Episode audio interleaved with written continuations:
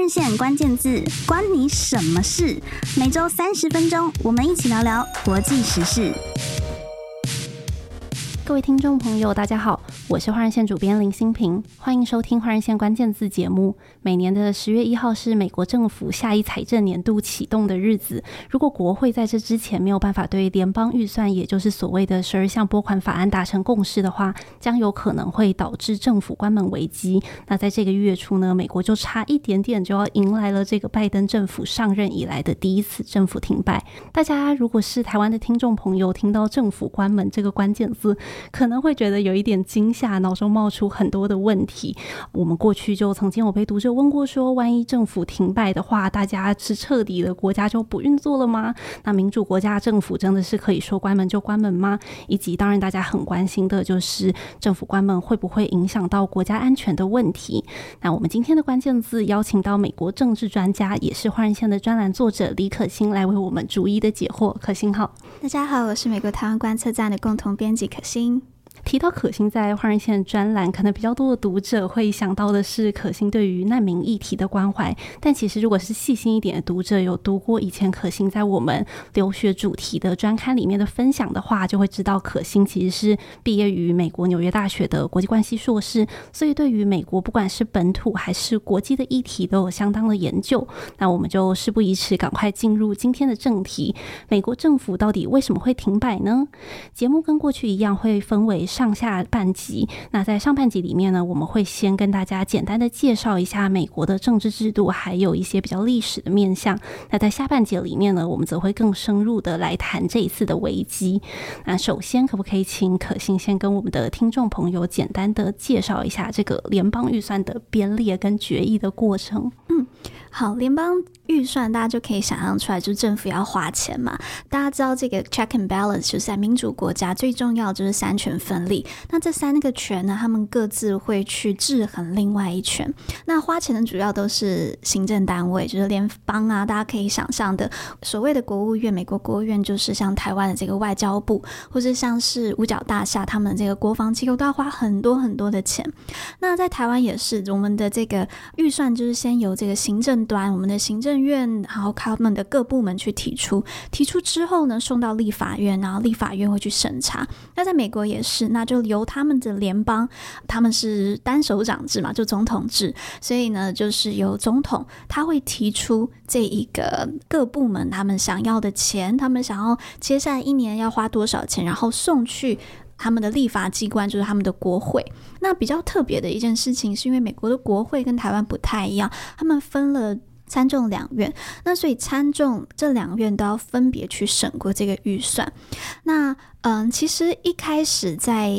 呃美国的这个审预算的过程是非常非常非常复杂的。那在一九七四年以前，其实没有这么复杂。当时就是总统。题他们没有一个非常确立的一个过程，但之后那时候一九七四年的时候，当时如果大家有印象的话，应该课本里面有读到是水门案，嗯，就是非常有名尼克森的这个水门案。那当时也就是有很多对于行政部门的一些权力过大的一些不满，那所以呢，就很多。当时的国会议员，他们就认为必须要有一个确切的这个预算审核的程序，那所以他们当时就推出来了。那我可以在这边先跟大家问一个问题，哈，也问一下新品。所以从一九七四年之后，美国国会呢，它就有列出一个就是确切的这个审预算的流程。那你猜从一九七四年到现在二零二三年，有几次他们是准时在他们预设的时间内通过这个预算的？哇，这问题蛮困难的，但我应该会往那种很少的地方去猜，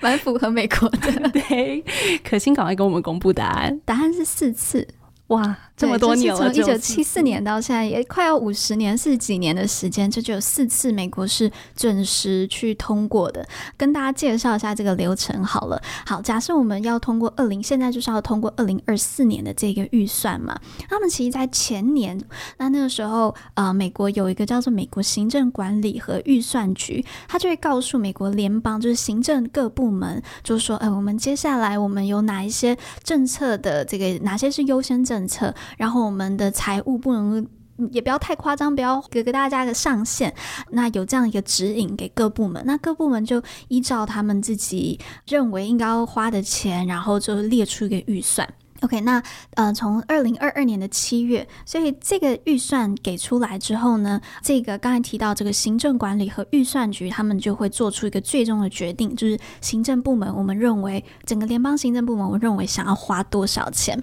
那他们大概有六个多月的时间到七个月的时间，可以让我们去做这个准备。那到了二零二三年，所以隔年的。二月的时候，到了隔年二月，就会由总统，就是拜登，那他就会向国会提出一个预算的请求，就跟他讲说啊，这是我们想要花的钱，那请你来去审核一下。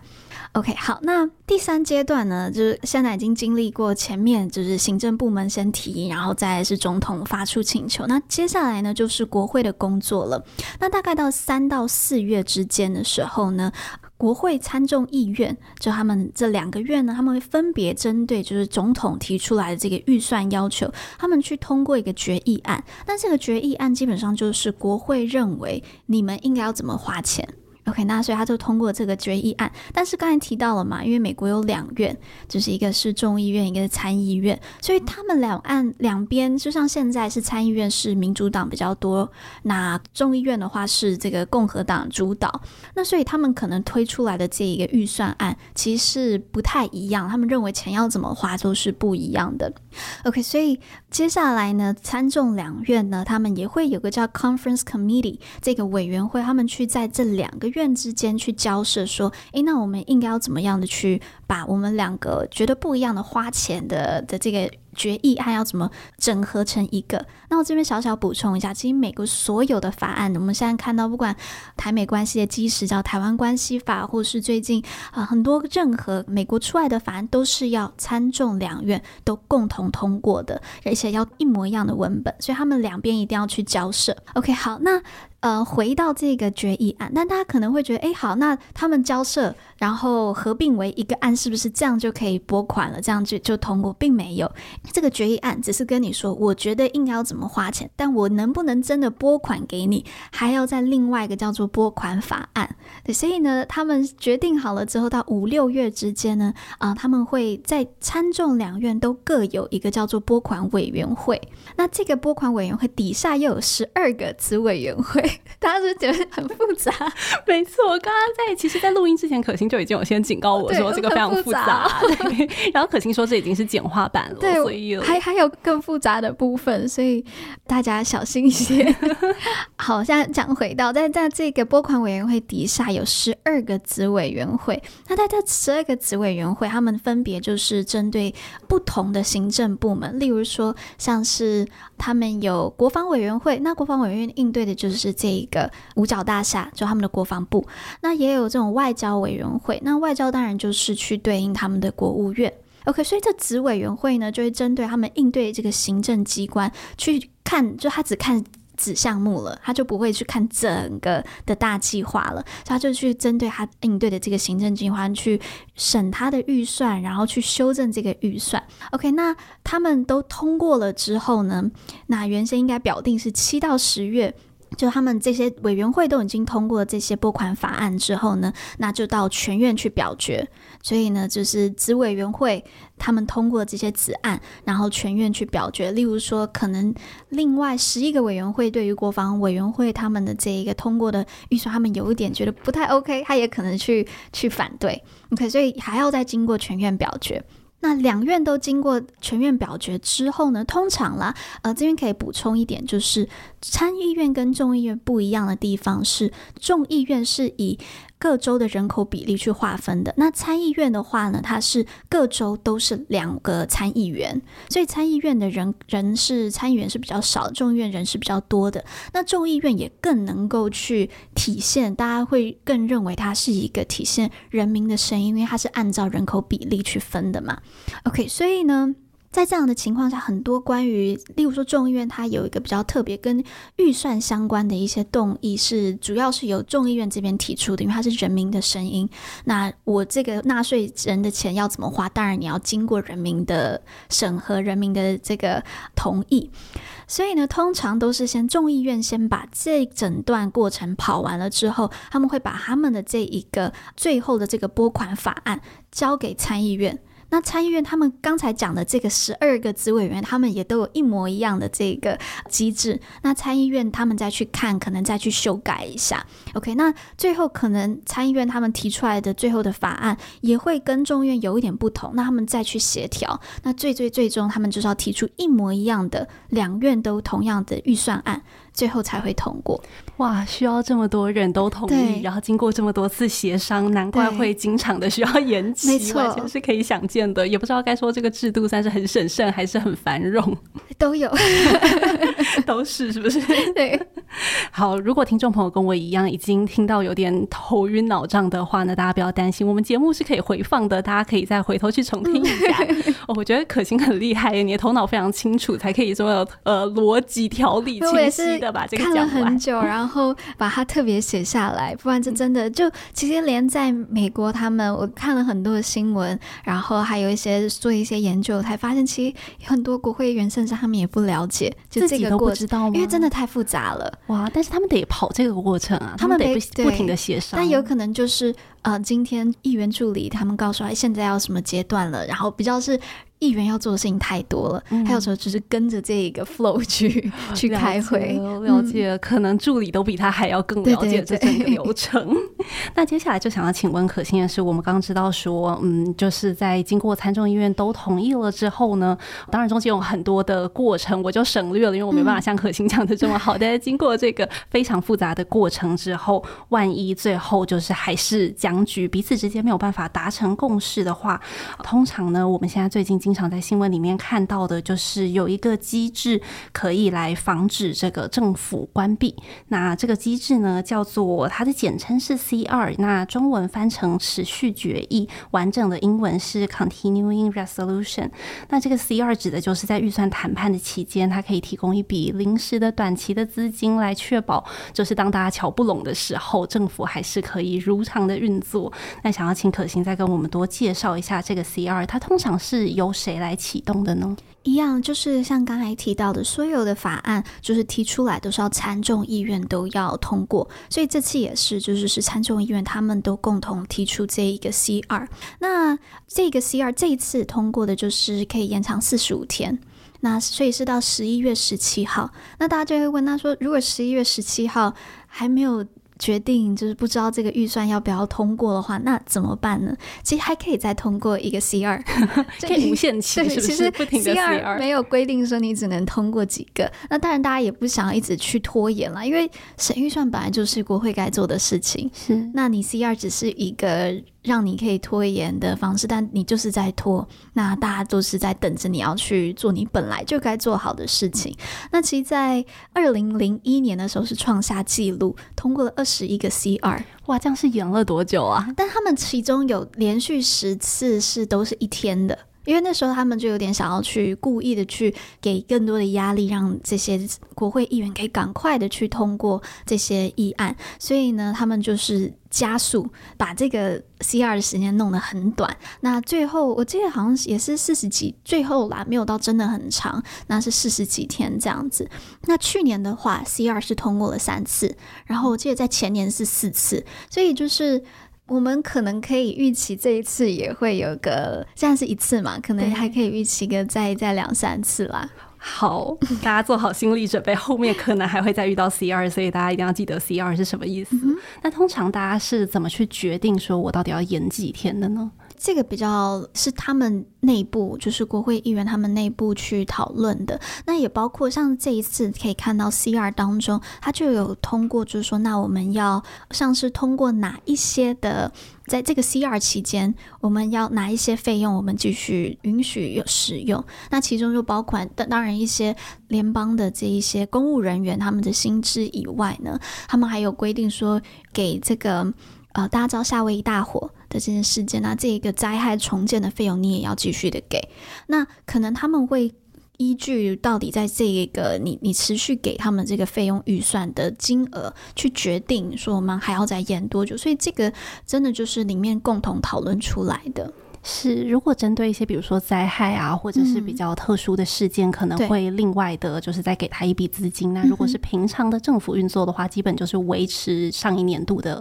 预算在运作这样子。对对对，了解，很谢谢可心跟我们就是在制度面上做了一个非常完整、非常详尽的介绍。那我们先暂时休息一下，等一下再回来跟大家聊一聊。呃，实际发生了这个政府关门事件，也就是在二零一八年的时候，到底发生了什么事情？让大家先聊。了解一下，万一之后真的发生了政府关门的话，到底具体不管是美国国内，还是说美国国内在应对国外，会发生什么样的事情？那我们先休息一下，等一下再回来。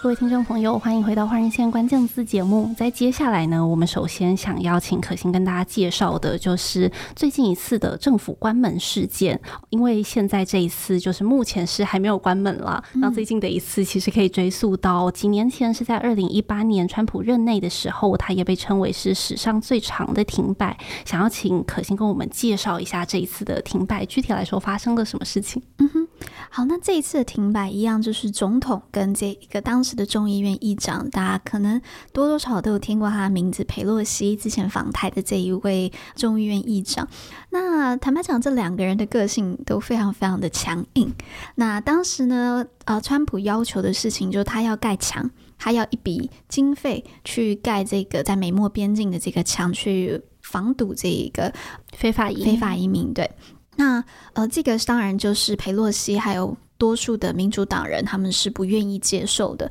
所以呢，就这一笔费用就一直僵持不下。最后，裴洛西就说：“好，那就直接政府关门。”那呃，当时是关门了四十五天之久，呃，其中一次是到四十五天之久，也是创下美国的呃政府关门史上最长的一次。那我还记得我当时有个朋友，他刚好就是他在申请美国公民。那都快要申请到了，然后就刚好要去安排。那个时候好像是在呃圣诞节前夕。对，没错，因为二零一八年的十二月啊，一直延续到二零一九年一月，所以还跨了新年假期。对，然后那个时候他就，我这个朋友他就想的很美好，他就想说，OK，那我圣诞节前夕，那我就去度个假嘛。对，他就想说要去面试，他拿这个美国公民，然后真的拿到了之后，他就可以去放轻松，然后给自己最棒的礼物，终于成为一个真正的美国人，然后去放个长假这样子。结果呢，就因为政府关门的关系，所以他没有他没有办法去做这一个面试。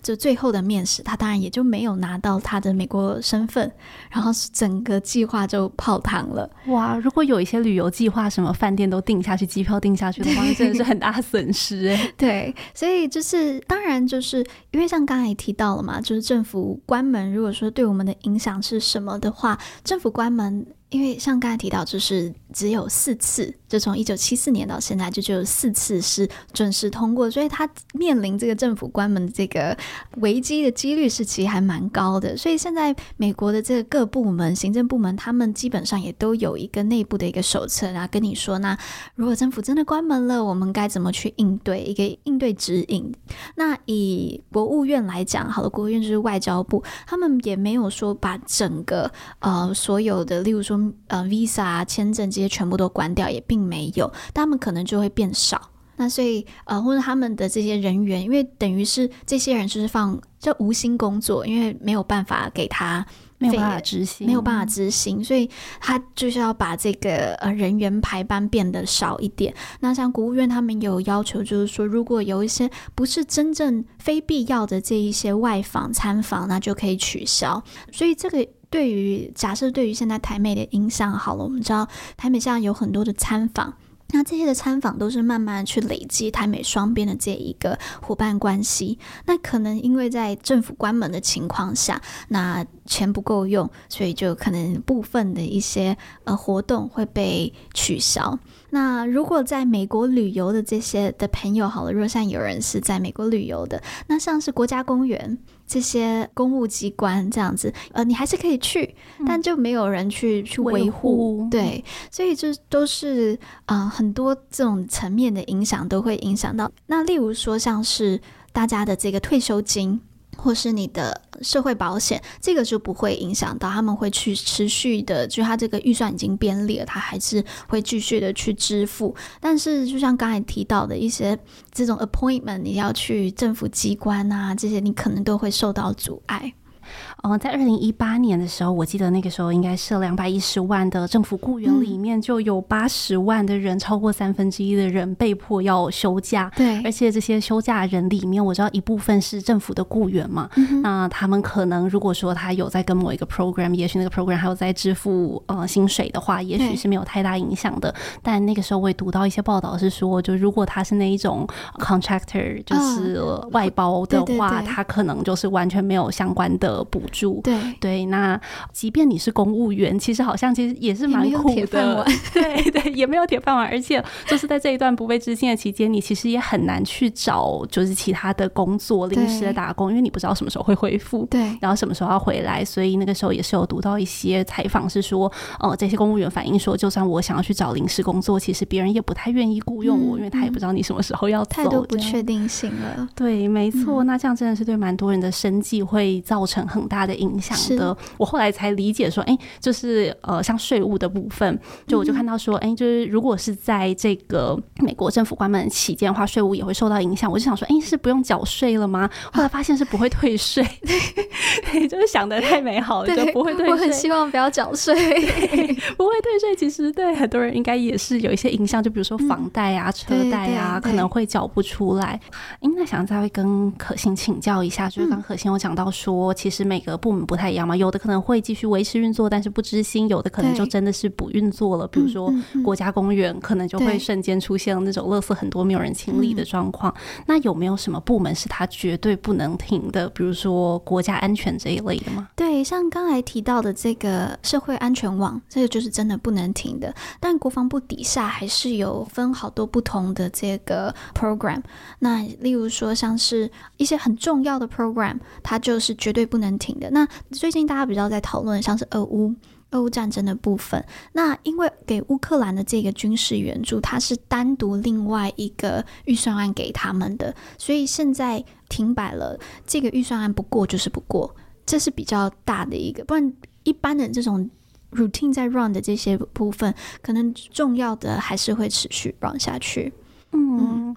刚讲了二零一八年的状况嘛，嗯，那我们现在就来讲讲这一次的状况好了。嗯嗯嗯，这一次具体来说是遇到了什么样的问题？其实最重要的一件事情就是共和党。那共和党大家可以理解的话，它是比较偏这个保守派。那他们在政府的设想上面，他们通常会比较偏向小政府。那这一次共和党党有一派是强硬派，那这一部分的强硬派其实大概二十几个人左右。那这个强硬派他们要求的一件事情呢，就是第一件事情，他们在麦卡锡当上今年当上众议院议长的时候，他这一段路非常非常的艰辛，他选票选了十五次，他才当上这个众议院的议长。那其中有一次呢，就他之所以这么难当上，就是因为党内的人有些人不满他，给了很多很多的承诺，其中一个承诺呢，都没有白纸黑字写下来哦，就是其实所有的听很多的报道了，还有研究都在讲，就是说其实很多的记者都想要问说，当时到底麦卡锡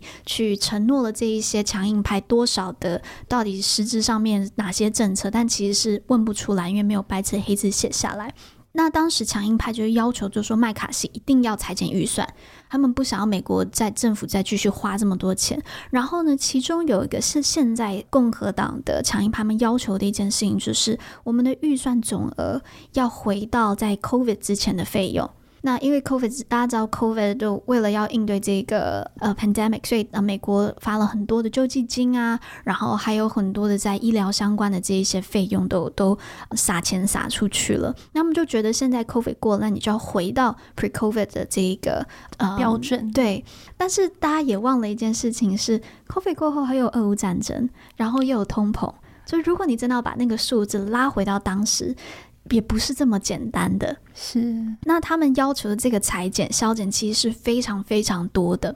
那原本麦卡锡呢，有可能在当时他当上众议院议长的时候，他给他们的承诺是：我愿意把这一些钱，呃，我愿意真的就是削到这么多。没有想到他们在这一次在讨论的过程当中，麦卡锡在怎么删、怎么减这一些强硬派。他们还是不愿意接受，而且他们是直接就说：如果你没有按照我的这个要求去做这个预算的话，那我就要罢免你。那所以就是给麦卡锡很大很大的压力。那当时呢，这些强硬派他们是说，我也不会去采取任何的这刚才讲的这个 CR，就是临时再多给你一个呃宽限期，我也绝对不会宽限，我就直接让政府关门。所以他们踩着非常非常硬，就是要把这个预算删减，然后无论如何，我宁愿整个政府关门，我也要删减这个预算。但麦卡锡呢，他一开始就觉得 OK，好，我我我试着去删减预算，照你们的话走。但他发现我怎么删还是没有办法达到你要的这一个程度。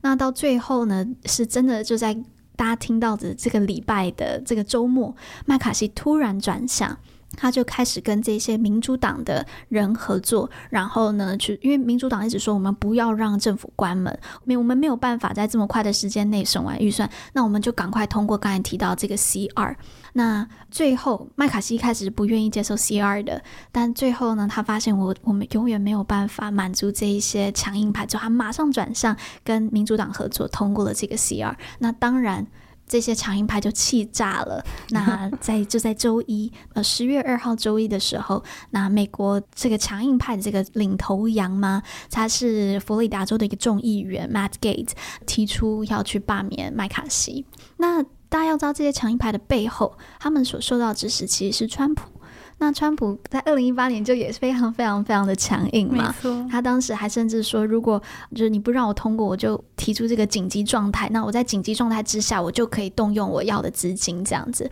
他还是非常非常非常强硬。那大家知道，现在又快要进入到美国选举了，就是明年的啊、呃、大选是在二零二四年的十一月。那在十一月大选之前，又有美国共和党的这个初选，到底拜登到最后他会去面对哪一个？到底是？川普还要再面对一次川普呢，还是其他的共和党的这一个参选人？就是我们现在接下来要看的，那也是看到这个强硬派共和党的强硬派，他们的声量能不能继续的维持？在我觉得，在这一次他们跟麦卡锡的这一个角力，会是一个很重要的一个指标。是可心现在心里有一些自己的预测吗？我个人是偏向正面来，那我会觉得说。因为从从礼拜六，现在录音时间是礼拜二，嗯，从麦卡锡他提出动议的时候是礼拜一，所以美国礼拜一现在他们大家都还在睡觉，所以我还没有办法看到美国的民众怎么去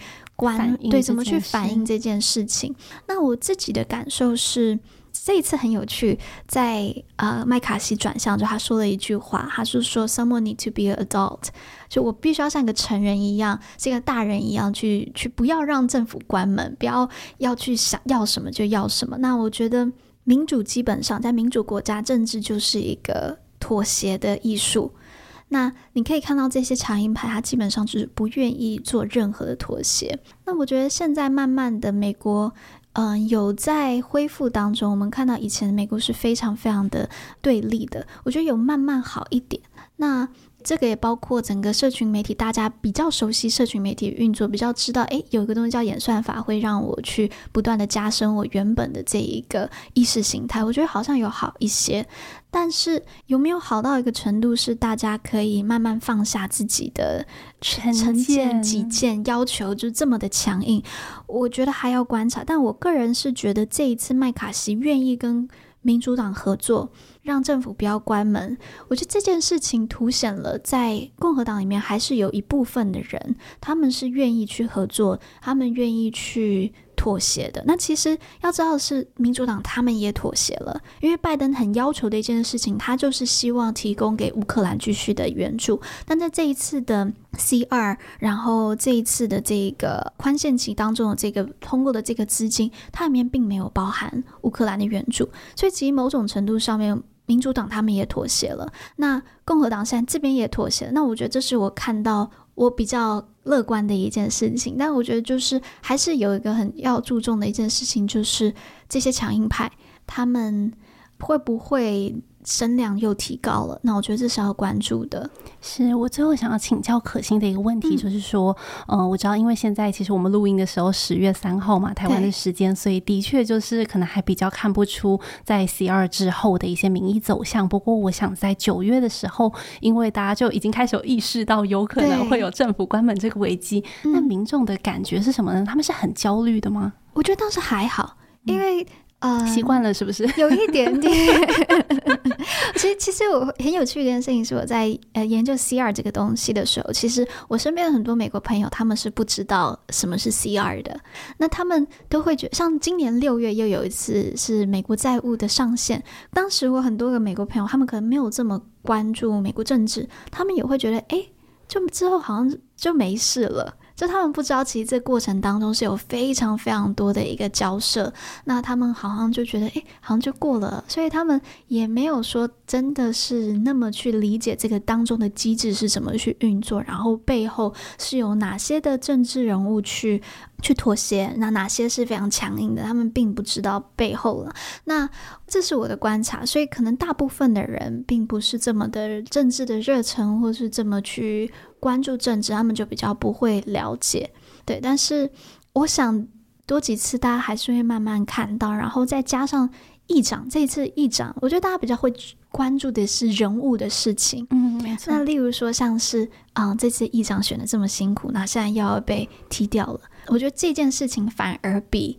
政府会不会关门这件事情还更去引起美国民众的关注。是。很谢谢可心，既跟我们分享了政治层面，也跟我们分享了一些你对一些当地社会的观察，真的是很完整、很详尽，而且非常的专业。那究竟麦卡锡会不会被罢免，以及后续这个事件到底美国政府会不会关门，然后会怎么样的影响我们二零二四年的总统大选，可能还是需要再多一些观望的。那在后续呢，如果有什么最新的情况的话，我还可以再邀可心来现场跟我们的听众朋友分享。谢谢可心。行，那如果大家还有什么对于美国政治的问题的话，也很欢迎大家可以在我们节目下面留言告诉我们，我们会带大家向可心请教。今天真的很谢谢可心，谢谢新平。那我们今天的节目就到这边结束，我们下次再见喽，拜拜，拜拜。